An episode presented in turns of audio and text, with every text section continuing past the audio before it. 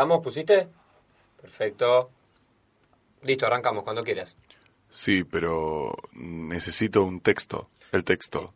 Para. No, no, no, no hay texto. O sea, esto es, esto es libertad absoluta. Ok, ok. Vos improvisá. Lo que te surja lo decís. Nosotros ponemos rec, lo grabamos, listo. Perfecto. Dale, perfecto. Listo. Sí, yo soy muy creativo. eh, esto es justo para mí. Dame el título y yo voy derecho. Eh, no, título no tenemos todavía. ¿Cómo que no tenés título?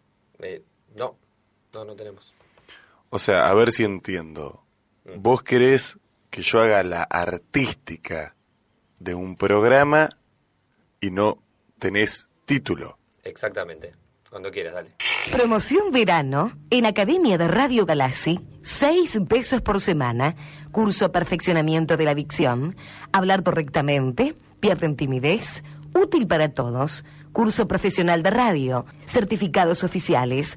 Promoción verano. Costo 6 pesos por semana.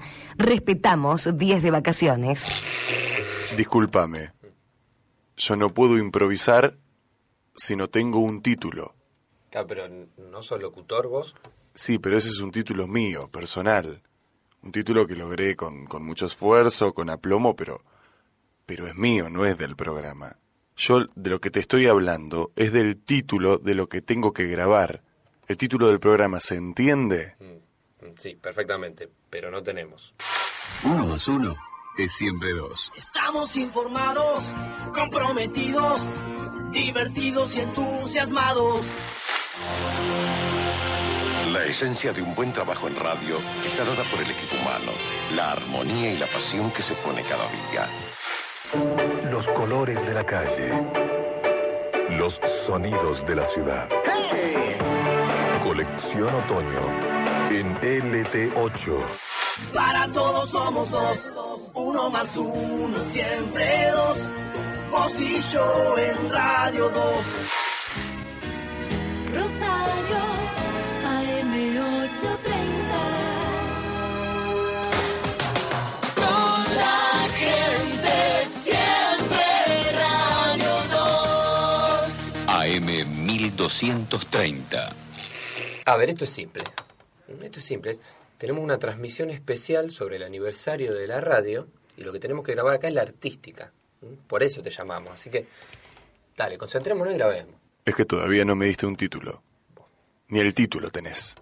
Me, me dijiste que improvisara, que improvisara, pero, pero no me diste el título. ¿Qué querés que haga? ¿Qué querés que invente? ¿Qué querés que grabe? ¿Qué querés que haga como el viejo ese que hace 90 años presentó Parsifal? Y después, Buenísimo.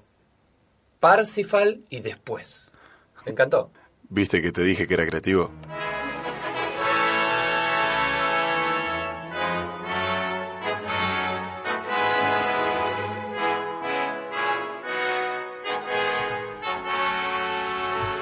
Bueno, bienvenidos. Finalmente llegó el día. ¿Qué tal, Lucía? ¿Qué tal? ¿Cómo está Javi? Llegó el día del después, en verdad. Claro, llegó el día después. Esto que estamos escuchando es lo que primero se escuchó por una radio en la Argentina y es un fragmento de la ópera Parsifal, que es lo que presentaron en su momento los locos de la azotea allí en Hace como 94 años. 94 años y dos días, para ser más exactos. Eh, en ese momento, bueno, el señor Enrique Telemaco Susini, junto a otros, tomaron la iniciativa de transmitir una ópera en- del- que se estaba emitiendo allí en el Teatro Coliseo, la ópera Parsifal de Sí. Wagner. Y bueno, y esto fue lo que primero se escuchó en una radio. Y, y fue una transmisión que, recordemos, llegó a poca gente, ¿no? Porque se sintonizaba a través de radios a galena en un radio de un par de manzanas. Así que prácticamente podemos hablar de que fue una transmisión que llegó a, qué sé yo, 200, 300 personas, que es más o menos el alcance. Más o menos. 94 años después, es más o menos el alcance De esto que, que estamos haciendo hoy, que no estamos en ningún dial en este Que- momento. Exactamente, que es online. Es Online. Un, es un streaming, vio cómo son las cosas modernas. Sí. Con este dispositivo moderno llegamos a la misma cantidad de gente que en aquel momento. No somos Susini, pero... exactamente. El tipo, ¿sabías que era médico? Otorrino laringólogo. Otorrino laringólogo. Especialista en garganta, nariz y oído. Y Bien. era súper jovencito Susini. ¿Usted qué está queriendo decir? ¿Que nosotros a su edad No, bueno, tenía 32 cuando en la primera emisión de radio. Bien. 22 cuando se recibió, ¿podés creerlo? 22 cuando se recibió. Muy bien. Eh, bueno, estamos aquí transitando, comenzando a transitar, mejor dicho, esta transmisión especial que, bueno, justo coincidió, ¿no? Que teníamos esta posibilidad de empezar a transmitir vía online desde la Facultad de Ciencia Política y Relaciones Internacionales, de la Escuela de Comunicación Social, Y adentro del lapso. adentro del laboratorio sonoro y bueno, y justo coincidía esto con la cercanía del aniversario de la primera transmisión de radio y dijimos, ¿y qué mejor entonces que hacer un homenaje a la radio, específicamente a la radio rosarina? Es por eso que planteamos esta transmisión que durará en vivo hasta las 5 de la tarde, que ustedes la pueden seguir por laboratoriosonoronr.com. Eh, planteamos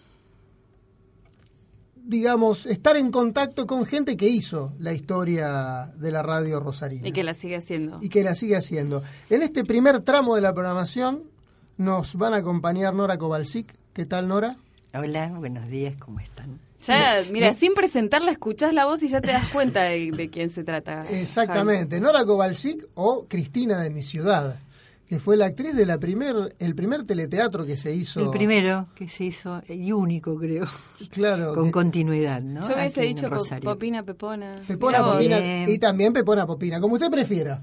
¿eh? O Cristina de mi ciudad, o, pero en realidad es Nora Kovalsik que, eh, que sigue trabajando en radio, tiene su programa en Radio 2, La Buena Vida. La Buena Vida. Ahí de lunes Está a en el viernes. Está en el aire lunes a viernes, de 21 a 23. A 23. Y también está con nosotros Gerardo Martínez Lorré, que no solo es un hombre de radio, ¿qué tal Gerardo? ¿Qué tal? ¿Cómo le va? Muy buenas tardes. Es un hombre de radio eh, y es un hombre de la casa.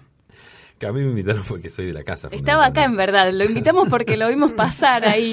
Pero este, soy admirador de, Nora- de Nora Kovalsik y, eh, bueno, no me perdí un solo capítulo de Cristina de mi ciudad, allá por principio de los 70, donde también trabajaba, eh, que era profesor mío de educación física, anémora.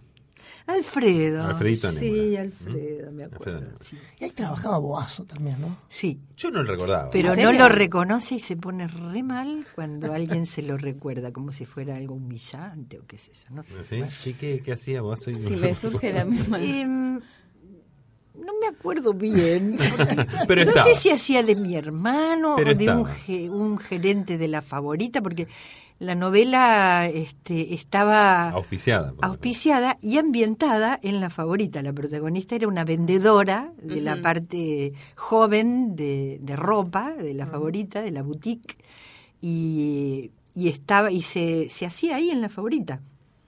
Claro. Y después en estudio en Canal 3 algunas algunas cosas y se reproducía con percheros y qué sé yo y tapones que imitaban a, a la favorita este y así y después exteriores así Así que bien, Gerardo, justamente por eso, como sabíamos de tu admiración por el trabajo de Nora Kovalsik, es que dijimos a Gerardo vamos a traerlo para la primera hora. Muy bien.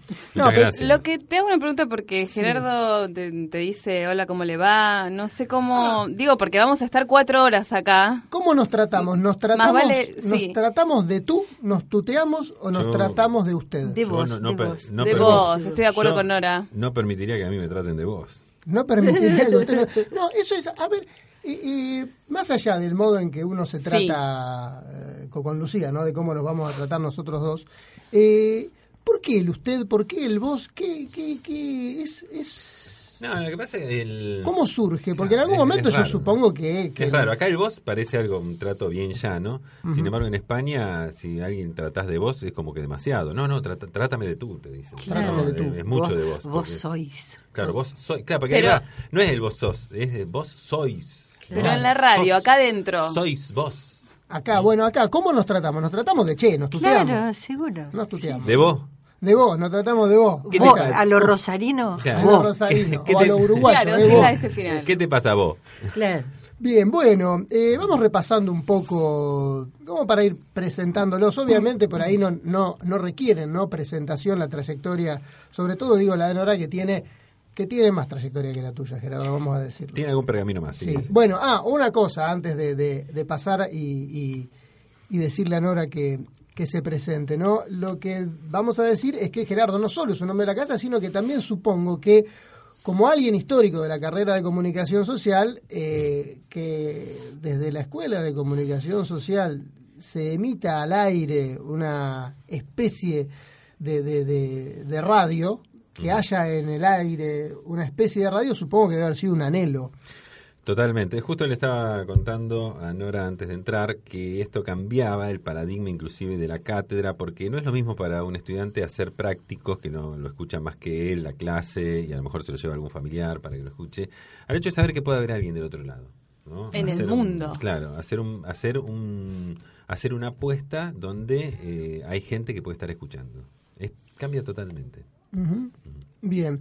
Bueno, Nora, ¿cómo te gusta presentarte a vos misma? Si vos tenés que decir a alguien, yo soy Nora Kovalsik, soy... Y soy, soy una persona que quiere ser cada vez mejor persona. Hay veces que me cuesta mucho. Y después, eh, lo que he hecho en mi vida, que no habla de lo que soy, Ajá. sino de lo que hice, ¿no? Em, qué sé yo, soy, fui actriz muchos años de, de teatro, de televisión, hice La Pepona Popina, entre otras cosas, hice ciclos de teatro en televisión también, trabajé en teatros de Buenos Aires con La Popina, Em, hice radio desde muy jovencita en la vieja LT2, que ahora se transformó en la misma frecuencia en Radio 2, pero que era del Estado, cuando estaba en calle Corrientes y Santa Fe, en la parte de arriba de un bar. Em, conocí a los viejos de la radiofonía, de cuando la radio era lo único que había y eran personas muy famosas. La gente se agolpaba en la puerta de la radio para verlos salir, llenos, les llevaban flores y regalos, como una pareja que se llamaba Clarita y Severito, que hacían un programa que escuchaba toda la región, que se llamaba em, Complaciendo su Complaciendo pedido. su pedido, exactamente. Era muy simple, pero era muy lindo. Y después, este, ¿qué más? Estudié antropología, me recibí, nunca trabajé de antropóloga porque mm, me salió el camino para otro lado, pero me sirvió mucho para tener una, una visión de lo que es el ser humano muy amplia, ¿no? Y mm, después, ¿qué hice? Después hice Cristina de mi ciudad, que fue el teleteatro que fue muy auspiciado por la favorita, que ya no es nada más, y fue muy linda, una experiencia muy, muy linda. Eh, me invitó Mirta Legrand y no fui. Este, Qué grande, Ah, ¿eh? qué, ¿Qué- qué- qué- qué mérito ese. ¿Por qué no para poner en el fuiste? currículum. Me invitó y no fui. ¿Por qué no fuiste? Y no fui porque, porque me enojé. Porque yo era. eh, entré en la municipalidad para poder pagarme mis estudios, porque en esa época hacía radio y nadie me pagaba, era todo, bueno, eh, los inicios de, de cualquiera. Y, mm, y resulta que de la municipalidad me mandaron a la Brigada Femenina de Tránsito, la primera. Nos vistieron de verde loro Ah, me acuerdo. y sí. dirigíamos el tránsito en las esquinas en una ciudad donde, bueno, todo el mundo era machista, hasta los mismos inspectores de tránsito nos miraban con un poco de desprecio. Eh, cuando hacíamos un, un acta de comprobación, como se dice correctamente, una boleta, nos querían pegar muchas veces. Era muy difícil y entonces yo lo vivía con mucha vergüenza a eso, no me gustaba. y, lo, y lo que les interesó a la producción de Mirta Legrand era que yo era inspectora de tránsito y también actriz del teleteatro. Entonces, como, como cosa curiosa. Y yo quería que me invitaran por mis valores, no por ser inspectora de Claro, tránsito. claro. Y entonces me enojé, me encapriché y no fui. Y no fui. Y no fuiste. Está muy bien. ¿Eso cuándo fue? 73. Años Y después 70. seguiste tu camino y, y actualmente estás conduciendo La Buena, La Buena Vida, Desde sí. hace... Desde hace 15 años más o menos. Conductora mujer. Toma, para vos, Javier. Bueno, eso es una cosa que le quería preguntar a ambos. Y no está. muy- Agendalo. no está muy extendido, al menos en la radio rosarina, el rol de la de la mujer que conduce un programa por fuera del rol de la locución. Es decir, hay muchas locutoras, mujeres al aire, bueno, vos conducís un programa, pero eh, en, en los horarios centrales hay hombres. La radio rosarina tiene hombres y mujeres locutoras, las que tal vez tienen relegado un, un rol secundario. Ni siquiera ya te digo que en estas cuatro horas no me preguntes ni la hora ni la temperatura. Claro, pareciera como que las mujeres en la radio de Rosario tienen el rol de eh, actualizar los datos del tiempo, leer llamados de oyentes, en algún caso La nota de color. mobileras, eh, pero tampoco como periodistas políticas, por ejemplo. Uno escucha, no sé, Magdalena Ruiz Guiñazú, además de ser conductora de su propio programa, cuando comenzó era columnista política de programas, ¿no? Sin embargo, la radio rosarina como que la mujer la tiene en un lugar eh, secundario o no en un lugar principal. Eh, ¿Cómo lo ves esto, Nora? ¿Te parece que es así? ¿Lo, lo, lo has percibido alguna vez en tu carrera? Me, me pasa el dato, no quiero hablar. No, sí, tengo, tengo tanto que decir que no sé, pero que, que hable. No, bueno, eh, yo lo, lo que sé es que sí, la radio es un medio machista y ha logrado hacer que el oyente acostumbre el oído más a la voz masculina que a la femenina. ¿En qué sentido? Hay cuatro hombres hablando y se y el oyente puede identificar perfectamente a los cuatro hombres hablando. Eh, hay cuatro mujeres hablando y por ahí le cuesta identificar a que, quién es quién a veces, ¿no? Eh, Por un es tema de tonos, decimos. Claro, eh, eso es por, por- por- por años de, eh, de estar escuchando solamente voces masculinas, ¿no? Y, y solamente una locutora. Est- Estaban los programas eso que eran a lo mejor cuatro tipos y una locutora. Y la locutora hacía eso, ¿no? Del hecho de decir la hora, la temperatura, ¿no? Entonces, es, es- es- esa, mm, ese acostumbramiento del oído hacía que se identificaran más fácilmente las voces masculinas que las. De ahí a que eh, la mujer ha ido ganando espacio, es verdad. El primer programa hecho por mujeres es en Buenos Aires sobre finales de los 80, Locas como tu madre. Eh, y después acá en LT8, Juego de Damas, a principios de los 90 ya también era un programa eh, con conducción femenina. ¿no? Después estaba Susana Tealdi y Susana Teruel, hicieron algún programa las dos juntas. ¿no? Entonces lentamente fue un poco ganando... eh, eh, o sea, fue ganando espacio en ese sentido, ¿no? La presencia femenina en la radio. Pero es verdad, pero lo que pasa es que Rosario, a ver, ¿a quién le ha dado eh, participación como columnista político? Generalmente ha sido abogado, que hay una tra- mm, trayectoria distinta, ¿no? Que se ha hecho acá a, a la de Buenos Aires. ¿no? De todos modos, Susana Tealdi podría ser un, un ejemplo de alguien que pudo haber llegado inclusive, ¿no? Susana Rueda. Susana Rueda, claro, también. Pero Susana Rueda es más de televisión. Eh, pero hizo mucha radio. sí, sí, Empezó sí, en radio, en empezó en realidad era radio, movilera del ET8. Claro. Eh, y el marido, este actual ministro, era también Rubén sí. Galassi, Galassi. era movilero Era también. movilero, claro. Conoci- Claro. Conocieron allí.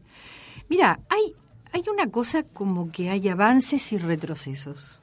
Vos la mencionaste a Magdalena y en una radio muy machista, en esa época donde empezó Magdalena, ella, bueno, es brillante, ¿no? y, y empezó a, a descollar y empezó toda una cosa de, de, de valorización de la voz femenina para la venta de productos. Y empezaron voces así muy sensuales como la de Nora Perlé, em, la otra que venía acá a Rosario, em, Betty Elizalde, Ah, Betty Elizalde. eh, y empezó toda una cosa de mujeres. Ahí empecé yo con programas grabados este, comerciales para pilcherías, em, que bueno, Misteroto, qué sé yo, se llenó de pilcherías Rosario, este Juvens. Y, mm, y bueno, y empezamos a, a escribir, yo empecé a escribir programas, yo empecé a escribir primero, ¿no? Le escribía para Lorente, bueno, para un montón. Y además escribía los propios programas que hacíamos con Quique, con Quique Pessoa. Entonces, eh, y fue una cosa de un boom. En Buenos Aires también. Venía Betty Elizalde aquí a Rosario, hacía un programa todos los sábados a la tarde, toda la tarde, con muchísima audiencia. Cobraban fortunas. Y después em, se paró. Magdalena ya está envejecida, sigue siendo brillante, pero no, no fue posta, no, no dejó una posta para otras. De pronto em, yo trabajaba muchísimo haciendo locución comercial. Hasta trabajé para Lancôme y viajaba a Buenos Aires a grabar allá y me pagaban todo, me pagaban re bien, buscaban voces frescas, diferentes. Y de pronto se paró todo eso. Em, ahora las mujeres en, en radio, salvo contadas excepciones, somos acompañantes, como estaban diciendo ustedes recién. Uno ve, eh, sobre todo en los programas de Buenos Aires, conductores, hay veces con un nivel cultural re pobre, eh, que caen en, en la grosería fácil, ¿no? Que tienen la co-conductora o la locutora de apoyo que sirve para, te digo, Radio 10 también, ¿no? Sí. Eh, que sirve para ser objeto de, de chanzas y de, y de y de burlas y de risas de que qué lindos pantalones, cómo se te ve el culo, eh, o qué buenas tetas tenés y todo eso. Y se ríen aceptando ese papel pobre y humillante, porque bueno, es el trabajo y si no las reemplazan, hay tantas esperando. Y tenés el conductor que gana, qué sé yo, 200 mil pesos por mes y el operador que gana 8 mil. Así, unas diferencias tan gigantescas. Y bueno, y así es. Y las locuciones, por ejemplo, que generalmente se- las, muchas mujeres grabamos locuciones, ahora los clientes piden voces masculinas. Y es así. Entonces las agencias contratan locutores masculinos. Y está todo masculinizado. Y en esto del rol de acompañar que decías, no solamente está la mujer como objeto de, bueno, para reírse, como decías recién, sino también que a veces, por ejemplo, Reinaldo Siete Casas tiene a Romina Mangel que hace política y demás, pero también es acompañante. Acompañante. Es, o sea, son muy contados los casos, los hay, ¿no? Pero Sí. muy poquito. Y mm, no sé, supongo que las mujeres tendremos algo que ver en eso, eh, que no peleamos por nuestros derechos y por nuestro lugar en este ambiente de comunicación. Porque inclusive pensaba que, no sé, yo por ejemplo, que me inicié en la radiofonía aquí con el señor Gerardo Martínez Lorré, ¿En dónde? allí en la TL 105, un programa que él había pergeniado en su momento, El Mañanero. Bueno, yo caí ahí medio de casualidad y terminamos compartiendo espacio durante mucho tiempo, inclusive después trabajamos juntos en Radio Universidad, etcétera. Pero digo, yo trabajo en radio y mi voz es francamente espantosa. Digo, no es que no tengo ni buena dicción, ni tengo una voz prolija, ni nada de eso que se requiere supuestamente de alguien que trabaja en radio. Sin embargo, así como, como en mi caso personal, hay un montón de hombres en radio con voces cascadas, voces ajadas. Dolina, por ejemplo. Claro, sin embargo, no hay mujeres que no sean locutoras en radio. No existe ese como una una Eso por las Eh, exigencias. Es como decir, hay hombres feos en televisión, pero todas las mujeres están buenas, una cosa así. Bueno, algo así. De alguna manera podemos a- hacer la traslación. Digo, es como que puede ser, sí, que haya mujeres mobileras, mujeres periodistas, pero como que siempre la voz tenga que ser prolija. Y recuerdo, entonces ahora evoco lo, lo que decías antes, de que no se pueden distinguir muchas veces las voces de las mujeres, tal vez porque haya también un patrón uniforme, que muchas veces son las escuelas de locución. Eh, Claro, eh, si sos mujer y querés participar, tenés que tener tal y tal título, como mínimo, saber hacer esto, lo otro. Y primero, locutora, no Más sé. exigencias. eh, ¿En los comienzos era así? Cuando vos empezaste en la radio, ¿era así también, Nora? No. Eh, yo, qué sé yo, conocí a los, a los viejos que ya se estaban yendo y que habían eh, vivido momentos de gloria, qué sé yo. Este, Tito Arancibia había sido muy famoso en Venezuela, eh, lo entrevistaba Perón cuando estaba viviendo allí. Em, pero no, a- algunos tenían la escuela primaria nada más. Pero eso en los inicios de la radio no importaba demasiado. Importaba el don de la comunicación, ¿no? Y la carpeta publicitaria. Y la que- no, al principio no. Al principio tenían sueldos, los, buen- los sueldos estatales eran buenos. eh, sí, el que quería hacer un programa y hacer un poco de dinero, eh, pero mm, después todo se como se bastardeó, no sé. Y ahora el que no vende publicidad eh, tiene muy pocas chances. Estamos junto a Nora Kovalsik y a Gerardo Martínez Lorré en este comienzo de la transmisión que hemos dado en llamar Parsifal y después nos extenderemos hasta las 5 de la tarde. Eh, Con tantos objetivos en esta transmisión, festejar el Día de la Radio, los 94 años de radio que fue bueno el 27 de agosto. Además estamos inaugurando la página oficial del la- Laboratorio la- Sonoro. La, la página web, laboratoriosonoro.unr.com, que desde allí, por supuesto, está el streaming donde se puede seguir esta, esta transmisión online. Están, en algún momento Nora habló de los operadores, están del otro lado, no cobran ni siquiera 8 mil pesos, pero están del otro lado, está ahí, Guido ¿eh? Brunet, está también Martín Parodi, está Valeria Millar, están Clara López Berril y Mario Armas. Está el vicerrector. Está el vicerrector De pie. también. Ah, bueno, ahí está. Está el vicerrector, nos ponemos de Sí, pie. Ahí está el señor tenemos también aquí a, a Tomás Viu haciendo asistencia de producción. Y bueno, y esas cuestiones que, que, que, que hacen a la tarea de radio, porque no, no solamente quienes están al aire son los que trabajan en radio, muchas veces se supone, ay no, pero ¿en qué radio está? Pero nunca te escucho. Y no, porque estoy haciendo otra función. Bien, eh, son las... A Gerardo le decís eh, radio y te tira jingles, ¿sabías? Vos le decís Hay una radio- cosa automática, sí, porque lo conozco de lo conozco de la radio. Yo me, yo me voy a agendar eso. Eh, vos decís, Gerardo, y, y te tira jingles, entonces vamos a una cosa. Vamos a, de alguna manera, auspiciar el cierre de esta primera media hora. Dale. Con un jingle eh, interpretado por Gerardo Martínez Lorré, el que quieras. Auspicia esta primera media hora de Parsifal y después Llevo puesta una camisa suave y hermosa, llevo puesta Sosotex la cariñosa. Estoy bien acompañado, elegante y admirado. Llevo puesta una camisa Sosotex, churururu. Llevo puesta Sosotex la cariñosa. Roberto Lara, locutor nacional, matrícula 2846. Mi padre era de la Orquesta Estable del ET8. Se produce una vacante por muerte de un locutor y mi padre mueve los expedientes como para tomar ese puesto. En los comienzos, en mi pueblo, recuerdo que encendían una radio tipo capilla, esos muebles de antes, y escuchábamos la emisora que fue clave en la República Argentina. LR1 Radio El Mundo de Buenos Aires, los radioteatros, el Glostora Tango Club, los Pérez García. Ante vos ponías una estación de radio y por la voz del locutor identificabas la emisora. Era muy formal la locución, era de camisa y corbata, y hoy en día es un poco improvisada. Yo me quedo con aquella radio y un poquito acepto la de ahora.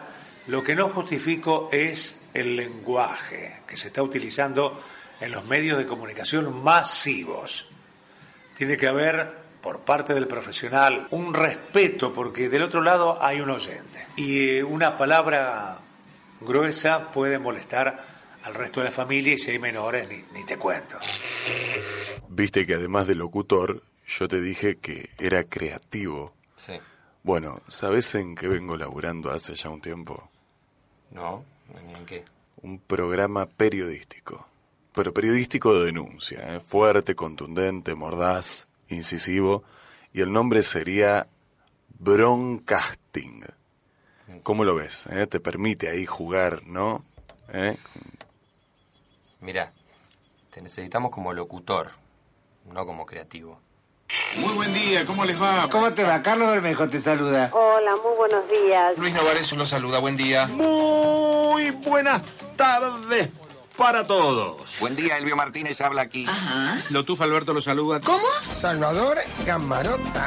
Saludamos a nuestros oyentes. Buenos días, linda gente de Victoria Entre Ríos. ¿Cómo está la linda gente de Paraná? ¿Cómo estamos, Arroyo Seco? Muy buenos días, Pérez. Te quiero, te quiero, Zabaya. Un beso muy grande para Pujato. Listo. Vos disculpame, pero me parece que estás siendo injusto conmigo. Sos muy mal agradecido. Porque si no hubiera sido por mí, este programa no tendría nombre. Sería un NN, sin identidad. Y gracias a mí, gracias a mí que se me ocurrió, este programa hoy se llama Parsifal y después. Así que no podés venir ahora y decirme que me querés como locutor nada más. Porque bien que cuando me necesitaste como creativo, me usaste como creativo.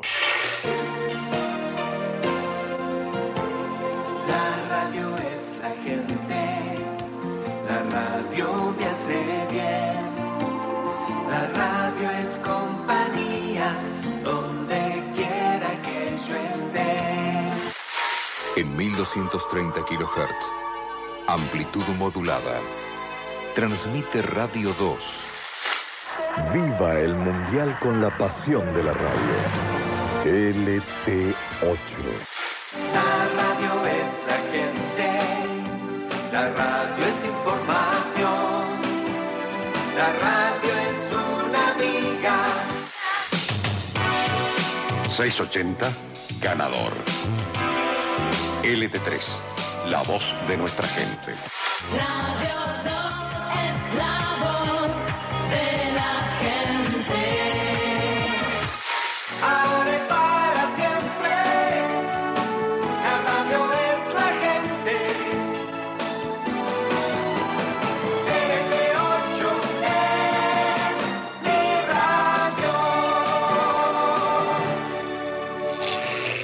¿Sabés con qué estaba pensando que se puede jugar también y que no lo hicimos?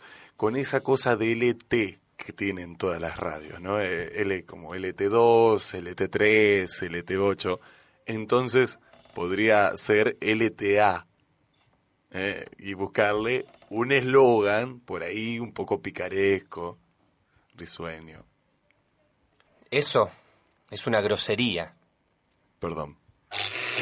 Soy Carlos Fechenbach, trabajé más de 50 años en el periodismo. Yo empecé haciendo turf. Empecé a trabajar en un diario, cerró el diario, se fundió y Víctor Mainetti, que fue mi jefe, mi, maestro, todo, consiguió un espacio de turf en, en LT2 y ahí empecé yo. Después hice de todo, menos, menos limpiar los baños, hice de todo en la radio. Te estoy hablando, yo empecé en radio hace más de 50 años. Había muchos programas de humor, no había programas políticos, muy poco periodismo. Lo que había los informativos cada hora, cada media hora, eso era muy puntual. Pero después el resto era todo música, disco y tanda, decían en aquella época.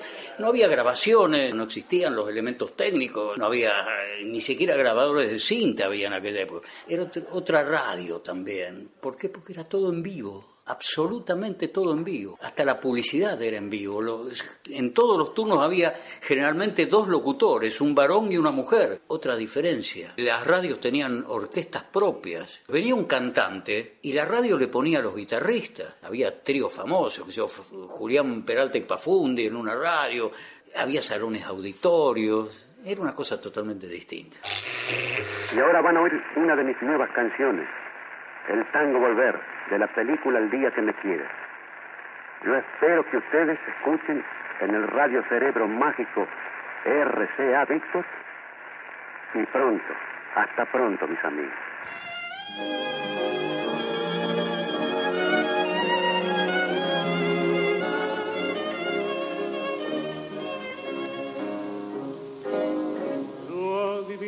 Parpadeo de las luces que a lo lejos van marcando mi retorno. Son las mismas que alumbraron con sus pálidos reflejos hondas horas de dolor. Y aunque no quise el regreso, siempre se vuelve al primer amor. La vieja calle donde el eco dijo Ahí estamos escuchando a Carlos Gardel. ¿Por qué? Vino Gardel, usted sabe que cuando inauguraron unos nuevos estudios en LT8, ahora no recuerdo en qué dirección, pero lo invitaron a Carlos Gardel a que fuese a tocar. Le dijeron así como, che, vení, Hay un tocate pibe que algo". promete. Hay un pibe que Exactamente, eso promete. fue en 1930, la llamada Radio Rosario en ese momento. De todas la- maneras, de todas maneras vamos a, a ser fieles con la Con el archivo, No, no, digo es fieles con cierta coherencia histórica. Todavía volver eh, no la tenía entre su repertorio. 1935. es Exactamente. esta- Así esta que esta, no la cantó. Pero, Pero queríamos bueno, poner con Afrerte Marchita. pero bueno, estuvo, estuvo Gardel, sí, estuvo Gardel en, en LT8. Asimismo, se llamaba Radio Rosario cuando estaba inaugurando sus estudios en calle Sarmiento 948 para festejar el comienzo de esta nueva denominación Radio Rosario. Aquel domingo 8 de junio de 1930 contó con la presencia de Carlos Gardel y nosotros también, para no ser menos, Sí. ya que nos hacemos los locos del lapso, De la no azotea. qué, para no ser menos también queríamos tener a Carlos Gardel en el en, la- en el lapso, no sé, en el laboratorio sonoro punto UNR, no, no, no, laboratorio sonoro UNR.com, esa es Ahí donde la, estemos. Esa es la dirección web, ¿no? Pero Sí. aquí estamos en el lapso, que, que vendría a En ser como el, como el apócope de, de laboratorio sonoro. Y en la primera media hora, Nora Kovalsik, que es quien nos está acompañando junto a Gerardo Martínez Lorré en esta primera hora de Parsifal y después, hablaba de complaciendo su pedido, el programa que fue de alguna manera conocido como Clarita y Severito. Claro. ¿no? Lo que recuerdan los oyentes es el programa de Clarita y Severito. Prácticamente nadie recuerda cómo se llamaba. El- Por el- LT2. Por, claro, por LT2. Un programa que nació en el LT8, estuvo un año y, y luego sí, el resto de sus treinta y pico de años eh, de presencia en el aire de las radios rosarinas fue en, en LT2. Una de las personas que trabajó en Clarita y Severito fue Hugo Bonalumi, más conocido como Hugo de Cruz. Hugo de Cruz cuenta cómo fue la experiencia de Clarita y Severito. Bueno, yo soy Hugo de Cruz. Yo soy de Cruz Alta. Mi seudónimo es viene de Cruz Alta, porque Hugo de Cruz yo no, no es mi apellido. Mi apellido es Bonalumi. Hace 55 años que soy locutor. Comencé en LT2 de la red Splendid, hoy Radio 2, en un programa en aquel tiempo muy, muy, muy famoso, con muchísima audiencia que fue complaciendo su pedido. La gente familiarmente lo conocía como Clarita y Severito. No hubo, no hubo eh, la trascendencia que tuvo ese programa en la audiencia. Pero vos sabés que llegaban paquetes así de cartas pidiendo temas musicales, este, el cumpleaños de la nieta, de la hija, todo, todo, todo, todo, todo pasaba por complaciendo su pedido. Estuvo del año 42 al año 79. Un año, el primer año fue en LT8. Después fueron a LT2 cuando fue el gran éxito. LT2 en ese tiempo estaba en Corrientes y Santa Fe arriba. Se interrumpió el tránsito infinidad de veces. Cuando eran el día 9 de octubre, el día del, del aniversario, bueno, tener una idea la cantidad de gente que iba, interrumpía el tránsito. Y empecé a llevarle publicidad de los bailes que yo estaba y le caí bien este, a Clarita y Severito porque era una, una pareja de esposos, ¿no? Él mucho más viejo que ella, le llevaba más de 20 años.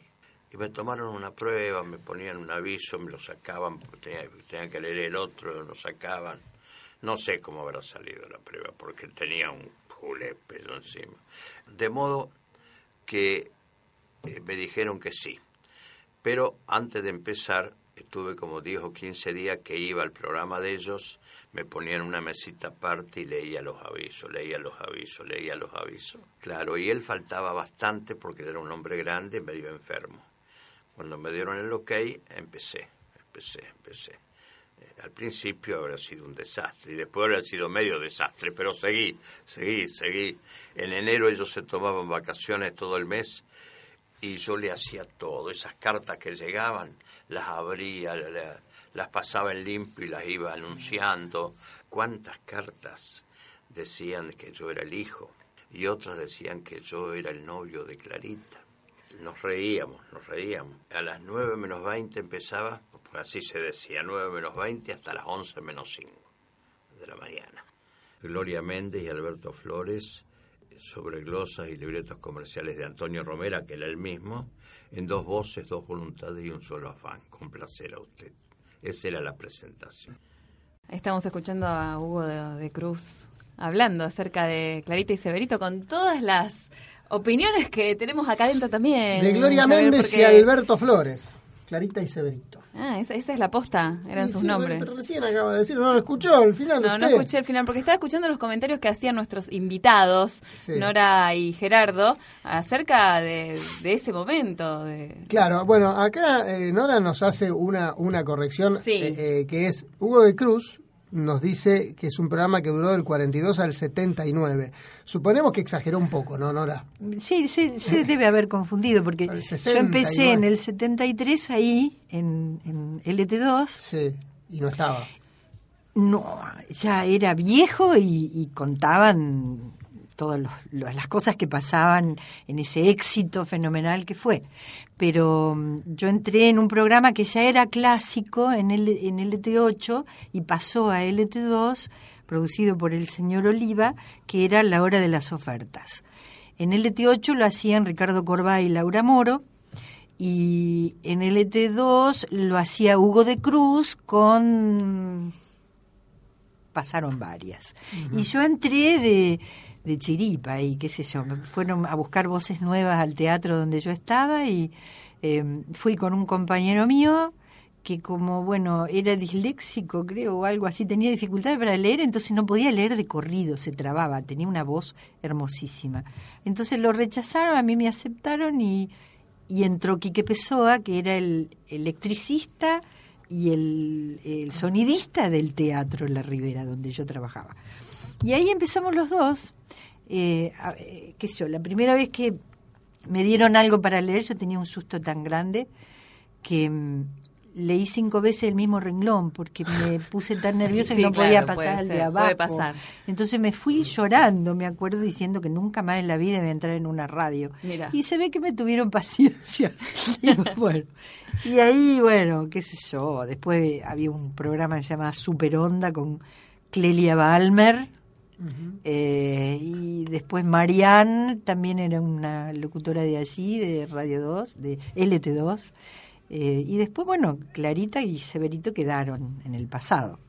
¿Y vos, Gerardo, cómo empezaste en la radio? An- Antes una acotación con respecto a esto para que se vea cómo el, el rol de la radio era más de compañía, ¿no? Es decir, estamos hablando de que Clarita y Severito hacían un programa en el horario central de la mañana. Claro. Y no era nada informativo. Complaciendo su pedido. Claro, para nada informativo. Y la radio fue, era, era, mm, poco informativa, si se quiere. No, no estaba ese rigor que ahora está, el mobiliario tiene que estar en tal lado, en tal otro, o esta información de acá allá. No, era una radio mucho más distendida, en la cual se, se hablaban otras cosas. Y se- pasaban menos Claro. cosas también. No Era sé, como una o sea, cosa era- más pero claro, pero uno, ponía la radio y, y era mm, sí ingresaba en ese mundo en el cual había mucha mm, variedad musical no y había comentarios de muchas clases muchos tipos pero no, no existía esa presión de No había productores corriendo. Claro, esa presión No. informativa así de sacar a uno, sacar a otro, a quién tenía como conectado, ahora hablamos con este, ahora hablamos con nada, nada que ver, ¿no? O sea, lentamente fue tomando ese giro. Claro. Pero horarios centrales que se pasaba música o, o algo parecido, ¿no? Sí, sí, sí. Yo, yo quiero hacer un, Sí. una aclaración. Eh, cuando mm, empecé en, en LT2, Hu- Hugo de Cruz conducía el programa a donde yo, a donde yo fui, La Hora de las Ofertas. Hugo de Cruz es un alma generosa. Es una persona extraordinariamente bondadosa y humilde, además. Em, y yo me acuerdo que acababa de salir del- de la escuela secundaria, este, trabajaba, no sé, me había ido a vivir sola, hay veces que no comía, que no comía del día anterior, y llegaba y él me miraba la cara, eh, no decía nada para no avergonzarme y me mandaba a pedir al bar de abajo todos los días un café con leche con tres medias lunas, que muchas veces era mi única comida. Entonces yo eh, le estoy eternamente agradecida por cómo es, cómo fue, eh, y no y lo hacía hasta delicadamente para no que yo no me avergonzara, ¿no? Es excelente, gracias Hugo, ojalá escuche esto y si no no importa. Hugo Si de no, Cruz que no. trabajó en todas las radios, en las AM por lo menos. en- Taxi Libre era su programa, un programa que creó él para todos los taxistas. Lo escuchaba todo el mundo. Bueno, y Hugo de Cruz sigue siendo inclusive la voz comercial de las transmisiones de fútbol de LT3.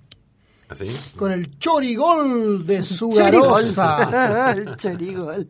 Supongo que más allá, de- bueno, ahora me vas a contar cómo entraste a la radio a trabajar, Gerardo, Mm. pero supongo que como oyente la primera incursión debe haber sido con las transmisiones de fútbol. Sí, s- bueno, en realidad eh, soy de la época que eh, estaba la radio sonando en la casa, ¿no? Digamos que en todas las casas sonaba la radio, y era una radio que sonaba en toda la casa, ¿no? ¿Cuál era en tu caso? Eh, mi madre escuchaba mucho Radio Nacional. Radio Nacional. escuchaba mucho Radio Nacional. Eh, tengo algunos algunos programas, algunas cortinas de Radio Nacional, eh, pero súper grabadas por eso, ¿no? Digamos, escuchaba ahí de Radio Nacional y... Perdón, Radio Nacional tenía un programa que escuchaban todos los chicos, que era el show de los Ruscolitos. Ah, claro, bueno, sí, sí. Yo- Tenía programas sí. realmente importantes, escuchados. Bueno, pero sí la eh, eh, sí, una mi- marca. Mi, apego a la a la radio, a, a la espica en la oreja, en la radio espica en la oreja, eran las transmisiones deportivas y eh, a tal punto que yo terminamos de comer el, al- el domingo y encima en mi casa se comía temprano, o sea que a la una de la tarde seguramente ya había terminado de comer y ya sintonizaba la radio y me daba o sea, bronca escuchar un programa anterior que todavía no hablaba. Yo eh, me acuerdo que era Esperando el Gol. ¡Esperando el Gol! Era el señor del programa. Eh, y claro, Esperando el Gol empezaba más tarde. A lo mejor estaba dos horas escuchando algún esperar, otro programa. eh, Hasta que empe- empecé. Y me escuchaba toda la programación deportiva. Desde el comienzo, el comentario previo del partido, toda la transmisión, el comentario final, todo eso. ¿no? Y, y ahí estaba como que terminaba. Para mí terminaba con, con la transmisión deportiva, terminaba el domingo. ¿Y a quién escuchabas? ¿Mm? ¿A qué relator? Bueno, a- eh, los he escuchado a todos, a Vidaña, a Oscar Marino, ¿no? Eh, ¿Quién más estaba? Fioravanti estaba. Fioravanti. Fioravanti estaba acá. Bueno, Oscar Marino y Vidaña transmitían aquí en Rosario. Sí, sí, sí. sí. Junto a Oscar Marino comentaba Carlos Fechenbach, que, al que- Claro, Fechenbach. a quien escuchábamos hace un rato. El gol de Poi, el gol de Poi lo tenemos, el de la palomita de Poi, pero no te lo yo vamos. lo vi por pero televisión. no te lo vamos a hacer escuchar a vos. Al gol de Poi. ¿Por qué ese se transmitió en directo ese partido? Sí, sí, sí, está bien, bueno, pero también la radio lo, lo, lo relató. Después está la Tenemos- transmisión de Marino, tenés Y, seguramente. eh, La ¿no? transmisión de Marino. Y tenemos también grabado el gol Sí. de Vidaña, el segundo, el de Colman, el segundo que le mete a San Lorenzo, el relato de Vidaña, pero no te lo vamos a hacer escuchar a vos, se lo vamos a hacer escuchar a otro. Hay de todo. bueno, en el archivo de Acuña podés encontrar varios el- descensos. el de Sanabria. Tam- también tenemos el de Marito Sanabria y tenemos también ahí en el archivo, pero tampoco lo vamos a escuchar El- para el- no herir susceptibilidad de los comentarios de Juan Gerardo Mármora cuando Central se fue a la B en el 84. ¿Podés creer que tiene eso? Sí.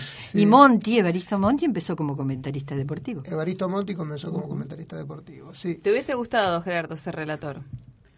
Me hubiera, es, es- sí, me hubiera gustado eh, ser relator o locutor comercial. En la cancha. Sí, sí, sí. A mí una vez me ofrecieron hacer la publicidad en el fútbol. ¿Y?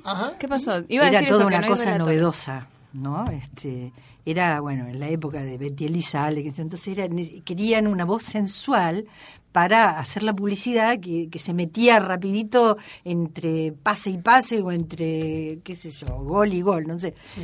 Y bueno, era muy raro porque tenía que decir aros de pistón Reston, nobleza en mecánica Reston, a los cohetes además. Sí, sí, sí. Entonces no, no, no prosperó. No hubo caso y cuando decía el gol Ópticamente. San Martín Pilking. Bueno, óptica gallo. No, bueno, óptica óptica gallo. Seguro que es corner también. Claro, seguro, seguro, seguro metal alvear 930. No, eh, bien, bueno, entonces las transmisiones deportivas eh, eh, han sido como una especie de lugar para conectarse con la radio. Después Sí, para, para, para trabajar en radio, ¿dónde, ¿dónde empezaste? Y yo empiezo también en lo que era LT2, cuando ya estaba en Plaza, ahora Montenegro, Montenegro. en ese momento Plaza Pinasco. eh, ahí ocupando un lugar de lo que es ahora el Centro Cultural Fontana Rosa. Que antes fue que antes Rivadavia, Rivadavia. Y estaba ahí Radio 2 y... Que era LT2. Que era LT2, exactamente. Que Sí. era LT2, Radio General San Martín. Mm. Y empecé con las transmisiones de fútbol también con Nelson Rainero. Eh, me acuerdo que un amigo mío me lo presenta y dice, yo conmigo trabaja Rainero, vení que yo te presento. Bueno, bueno, voy yo y Rainero me dice, sí, no, necesitamos para estudios centrales. Él hacía, él transmitía, pero necesitaba gente para estudios centrales. Estudios centrales era encima eh, todo, todo el ascenso, toda la B, la D, la H, la J. Bueno, y lo que teníamos que hacer era escuchar radios de Buenos Aires que sí cubrían todo, ¿no? Entonces decíamos, gol de Villadálmine, fulano a los 15 minutos, Villadálmine 1, comunicaciones 0. Es, ese era, yo escuchaba eso entonces y le pasaba un papelito a Claudio Strachia, el chucho, ¿no? que él, eh, bueno, hacía tintam, vamos a la información, gol de Villadálmine, fulano, y así era. Yo me acuerdo que en automovilismo, que también era muy importante, eh, en toda una época que era todavía era artesanal todo, las- los traslados, los equipos grandes, era llovía en los lugares donde corrían, había mucho barro, se empantanaba, no sé, era todo primitivo. Entonces me acuerdo que una vez, no sé qué, no pudieron llegar. Entonces estaban comunicados y escuchaban la información de, de la carrera, pero no estaban en el lugar. Entonces tenía uno al lado que hacía, y aquí viene el número 9, hacía con la boca. Pero era todo tan... Qué grande. Viste que nadie se da cuenta. Bueno, no, era cada anécdota que no sabe. Bueno, Gerardo, antes decías... No, pero digamos, estoy pensando, Sí. perdón que te interrumpa, Dale. Lucía, o perdón que la interrumpa. ¿Cómo prefiere al final? no, ¿Querés ¿cómo- que te cómo prefiere que la interrumpa? ¿Cómo prefiere que la interrumpa? ¿De tú, de che o de vos? De vos. Bien, no, te decía que ahora, sin ir más lejos, digamos, está bien, en ese momento aparecía como, como una ofensa el hecho de no llegar al lugar de la transmisión y bueno, había que hacer algo y surgían estas cuestiones. claro, Pero claro. ahora la mayoría de los relatores relatan los partidos por la televisión. Sí, claro. Relatan los partidos por televisión. Cuando uno escucha que están, no sé, pero no le hablo de las transmisiones de los partidos de Rosario solamente. Radio de Buenos Aires, el equipo de Víctor Hugo Morales, por ahí va uno a la cancha, van dos, pero después los partidos mayormente los relata. Hay uno que lo pone con un televisor grande y va comentando lo mismo que ve uno. Por eso muchas veces uno se da cuenta cuando sabe, porque a veces el relator cuando está en la cancha ve cosas que el Tiene más espectador información. televisivo no ve. Pero el tipo que está relatando por televisión ve lo mismo Ve que lo veo yo. Ve lo mismo que veo yo. Claro. Bien, ¿qué ibas a decir, No, Lucía? que antes hacían ese comentario los dos, Gerardo y Nora también, sobre cómo era la radio antes, se contaban más historias, te acompañaba más, ahora es la vorágine, la información. ¿Cuál es la radio según para ustedes? ¿Cómo tiene que ser la radio? Ah, qué pregunta. No, Silencio de radio. La radio tiene que no solamente tener contenido, tiene que tener, tiene que tener intención, tiene que tener eh, calentito para el alma, tiene que tener intimidad, eh, tiene que ser personalizada de la mejor manera que se pueda. Eh, la radio susurra, además de informar. Em, tiene que ser intimista también. Tiene que haber variedad de programas, no todo cortado por la misma tijera, ni hablado de la misma forma. Em, yo, de- no sé, he hecho radio de todo tipo, pero me quedé en esta manera que, que estoy haciendo ahora. Después no sé si tengo vida por ahí, cambio otra cosa, pero em, hablarle a, a- las personas eh, a, su, a su alma, entre comillas, de acuerdo a como uno considere que es el alma, no sé. Eh, a la parte más sutil de las personas, al inconsciente, a, la parte ética. en definitiva, la información no nos cambia tanto, sí la, la parte más sutil, ¿no? De mejor, tiene que tener un objetivo de mejoramiento de algo, tiene que tener fantasía, tiene que tener magia, tiene que la, la radio despierta un universo interno que la televisión no. Uno se queda eh, anclado a la televisión. No, no podés decir, ¿por qué estoy viendo este programa espantoso y no me puedo levantar, apagarlo, agarrar el control y apagarlo? En la radio, la radio uno se levanta, se va al baño, va a hacer la comida, la radio te acompaña con efluvios allí a donde vos vas, la radio te estimula, la radio te hace imaginar, cosa que la, televisión no te hace imaginar. Y eso es lo que nos está faltando, ¿no? En este mundo que pareciera como que se está empobreciendo. Eh, esa es la radio que habría que hacer para mí. Gerardo. Claro, eh, sí, totalmente de acuerdo. Y Máxime, pero ¿por qué hoy no, no es tan difícil? Porque hoy la gente no para de mirar pantallas, ¿no? Mira la pantalla del televisor, la del celular, la de la computadora. Entonces está como siempre dirigiendo la mirada ahí. Y, y, la imagen a veces es, es obscena, no el contenido, sino que ya la misma imagen. Y es tan completo el medio que no requiere nada de uno, por lo tanto no, no uno no puede desarrollar, ¿no? Eh, o la imaginación o la fantasía o tantas cosas que sí lo hacía en un mundo, ¿no? Yo una vez leía eso, ¿no? Que cuando surge la radio, eh, acompañaba tanto y, y, alguien me dice, era la época de, en la que la gente silbaba por la calle. Mm. Y yo me acuerdo de eso, digo, como claro, es verdad, digamos, eh, era muy común escuchar gente que pasaba silbando mm. y seguramente porque el sonido tenía una presencia muy fuerte en la sociedad. ¿no? Ojo, a partir de la radio. Ojo, quizás también la gente sirve ahora, pero no la escucha porque se siente más fuerte el ruido de los autos. No, y aparte tenés auriculares puestos seguro. Está, no, pero pero el hecho de ir silbando, pero mucha gente, digamos, era, era una costumbre, pero porque el sonido estaba muy presente, ¿no? Y hoy y uno, yo me acuerdo que, no sé, pero iba, salía de mi casa, estaban escuchando un programa de radio, a lo mejor subía a un auto, ¿no? Que también estaban escuchando ese programa de radio, bajaba, entraba en un negocio y estaban escuchando ese programa de radio, y había toda una conexión Claro. así. Mm. Eso se ha perdido, ¿no? E- Evidentemente. Pero bueno, qué sé yo, son, son los cambios que tiene una sociedad, digamos. Pero si uno, uno recuerda esa... eh, esa eh, cuando ella, cuando no- eh, Nora hablaba, eh, me acordaba de una frase que escuché que decía, eh, a propósito de la, frase de Marshall McLuhan, ¿no? el medio es el mensaje, decía, el medio es el masaje. ¿no? Y yo creo que de los medios el que más puede hacer un masaje es la radio, ¿no? en ese sentido. Sí. Y, y voces de la radio que todavía resuenan en, en- en sus cabezas, que hayan escuchado, o que escuchen ahora, sin ir más lejos, no necesariamente sea evocación del pasado, sino también cosas que, que estén escuchando ahora y que, y que les resulten esa compañía de la que hablaban. Voces. Sí, usted es eh, paranoico, ¿no? No. Escucho No, voces, no. escucho voces conmigo. No, No, de verdad. Yo me acuerdo de Adriano Mabel Pardales, por ejemplo, a mí me encanta. Ay, Adrianita. Sí. Está en España ahora, creo. Está en España, sí. Y tenía todo el programa a la noche. A mí me fascinaba el negro, el peruano. Martínez. Martínez, yo me fascinaba con él y mm, me fascinaba, qué sé yo, un programa que me acuerdo escuchaba a la mañana temprano, tenía esos relojes despertadores gigantescos que hacía clac, clac cuando se cambiaban Ah, las- sí. las- las- las- Los minutos. Los minutos. Y mm, se, eh, prendía la radio, porque era radio reloj, eh, y lo escuchaba a Marcos Mustok y Betty Elizalde haciendo Las siete lunas de Crandall. Era una delicia esas dos voces.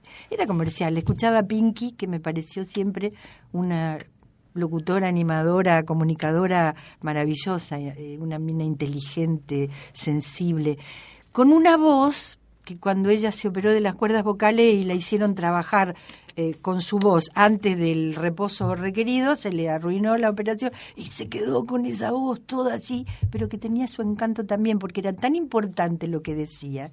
Ella fue la creadora de, de una publicidad intuitiva y espontánea que mm, después muchos hicieron, que no se mide por segundos, sino que eran spots, ¿no? Y ella, por ejemplo, hacía un programa eh, al mediodía eh, auspiciado por Fiat. Entonces ella, el Fiat 600.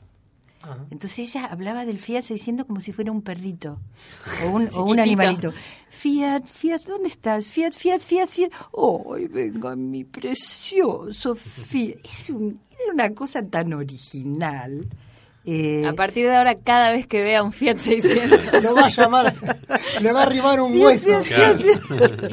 smart, smart, smart. Claro.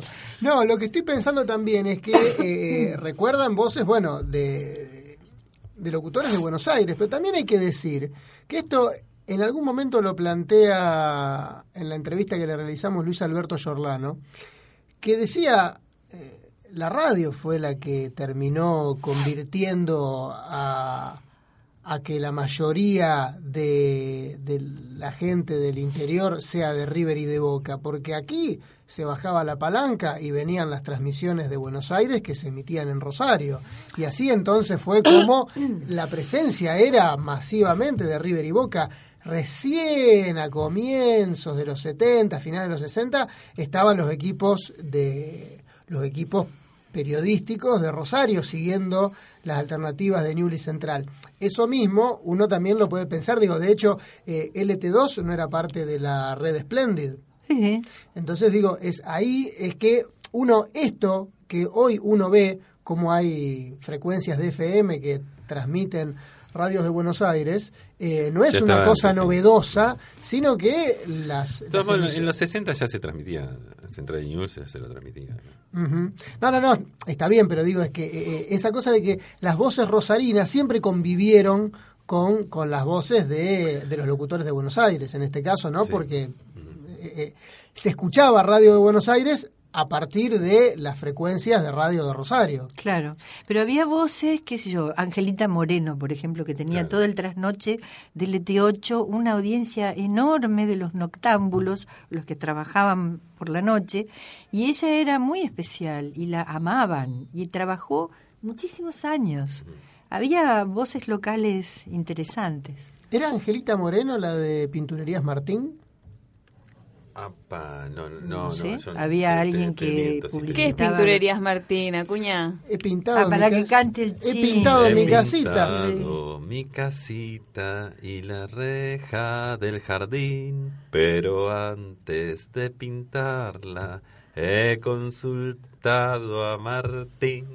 Y, y falta pinturerías Martín. Y después la del trajecito, cantale del Sí, trajecito. Yo tengo un trajecito para este verano, que requete fresquito, que requete liviano. Yo tengo, Tengo un trajecito que Angelini me vendió.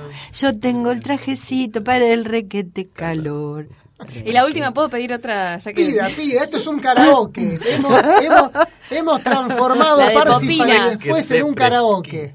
La de Popina, porque ustedes que rememoran, qué sé yo, pero yo de Clarita y Severito no me acuerdo. Y sí de Pepona Popina. Claro. Y la tiene aquí enfrente. La Sí. tiene aquí enfrente a Pepona Popina. No lo puedo Bueno, creer. grabamos dos discos. ¿Quién, ¿Cuál de las canciones? Porque eran un montón.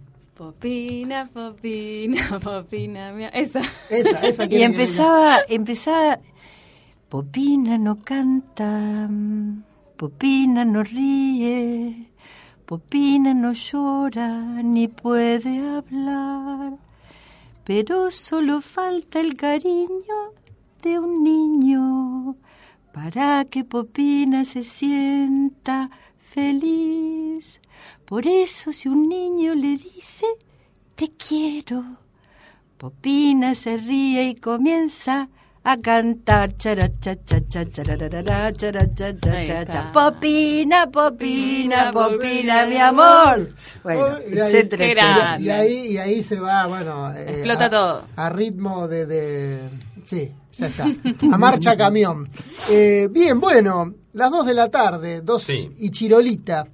Así que cinco. les agradecemos la presencia a Nora Kovalsik, a Gerardo Martínez Lorré. En El gusto es mío. el gusto es suyo. Sí. En, en unos minutos va a venir un amigo suyo, el señor Marcelo Sí, sí, por eso me voy a ir antes, así. Así Si no se cruzan. que, No hacemos el pase. que va a estar junto a Pili Ponce, Ah, muy bien. sí. que va a estar junto a Pili Ponce, que fue de alguna manera una de las que formó parte de uno de los Bueno, emblemas. esa era una de las voces importantes de la radiofonía rosarina. Todo el mundo escuchaba el programa a la tarde. que ahí, digamos, ahí estuvo con, con Poli Román. Con Poli Román. El expreso de Poli. Claro, el expreso. Después se fue con Quique Pessoa a Buenos Aires, creo. Sí. Sí, sí, sí, trabajó en La Oreja, en Radio Rivadavia, con Quique Pessoa, que bueno, que es otra de las voces de la Es radio... otra de las voces, De la sí, Radio sí. Rosarina, que comenzó como electricista iluminador del Teatro La Ribera del y Teatro cayó... la Ribera y como lo bocharon a- al que tenía dislexia, entonces Quedó él. Quedó él y, y bueno, y, y se educó de a poquito y bueno, fue er- éramos muy jovencitos. Pero fue un, eh, un puntal, ¿no? Este, una persona muy importante que salió de acá. Bien, bueno. eh, Eso va después. Esto va después. Parsifal.